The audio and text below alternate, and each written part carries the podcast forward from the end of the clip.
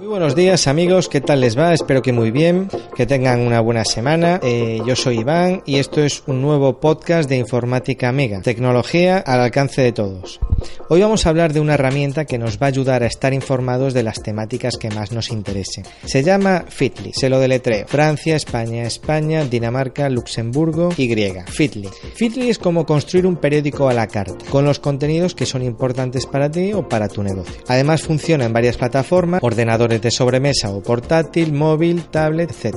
Y todas ellas van a estar sincronizadas. ¿Qué problema resuelve Fitly? ¿Por qué usar Fitly? Bueno, sobre todo porque ganas mucho tiempo y alcanzas más contenidos. Cuando navegas por internet sueles almacenar páginas en favoritos porque te han resultado interesantes. Entonces de vez en cuando vuelves a visitar. El problema es que lleva mucho tiempo hacer clic, esperar a que la página se cargue y no todas se actualizan con la misma velocidad. Entonces propongo usar Feedly que se encargará de mantenernos al corriente de todas las actualizaciones que se produzcan. Así nunca nos perderemos ningún artículo. Los artículos se verán a modo de titular como una revista, como la portada de un periódico y ocuparán poco espacio. Cuando alguna noticia o titular nos llama la atención, podemos hacer clic y veremos el contenido completo. ¿Cómo hay que hacer para usar Feedly? ¿Cómo nos registramos? Bueno, es muy sencillo.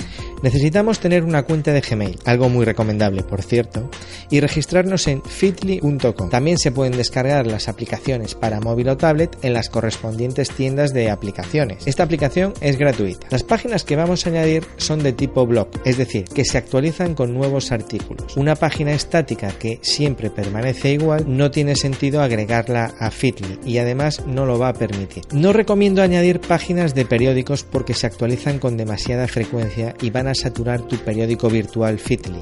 Los periódicos es mejor verlos cuando te apetezca en la propia página del periódico. ¿Qué podemos añadir? Bueno, pues puedes añadir blogs relacionados con tu profesión, fabricantes de tus productos para estar al tanto de sus novedades, blogs de colegas de profesión, de los que también puedes aprender cosas nuevas, blogs de tecnología, de literatura, de ocio, de lo que más te guste. Yo lo que suelo hacer es que cuando busco alguna solución a un problema en Google y encuentro una página que me ha resuelto ese problema, entonces añado ese blog a mi Feedly para ver sus nuevos artículos, porque seguramente va a publicar otros artículos que también me van a resolver nuevos problemas. Es muy sencillo añadir las páginas a Feedly. Basta con copiar la URL, recordemos que la URL es la dirección que aparece arriba en el navegador, copiamos el HTTP dos puntos, etcétera, y la pegamos en la zona de añadir contenido. Suele poner add content en inglés. Y cuando añadimos esta página web en formato blog, podemos asignarle una categoría o varias categorías. De forma que puedes crear grupos de páginas para leer en cada momento lo que más te apetece. Puedes tener agrupaciones para decir, bueno, yo en este momento me apetece leer sobre tiempo libre o sobre tecnología o sobre trabajo. Eso lo podemos hacer. La siguiente gran ventaja que tiene usar Feedly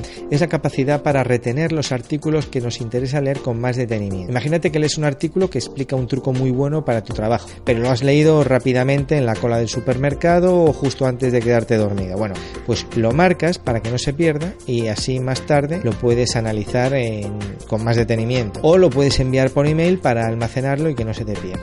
Y por último, y esto sí que es una opción muy importante para los que nos dedicamos a la divulgación, también para la gente que gestiona redes sociales, es facilísimo enviar a las redes sociales las noticias que seleccionamos. Puedes enviarlo a Twitter, a LinkedIn, a Facebook, etcétera, a Google Plus.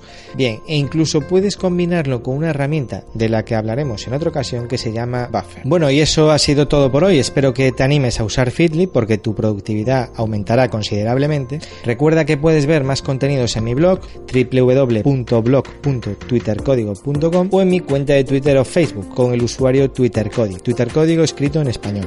Muchas gracias por tu atención y nos vemos en otros podcasts.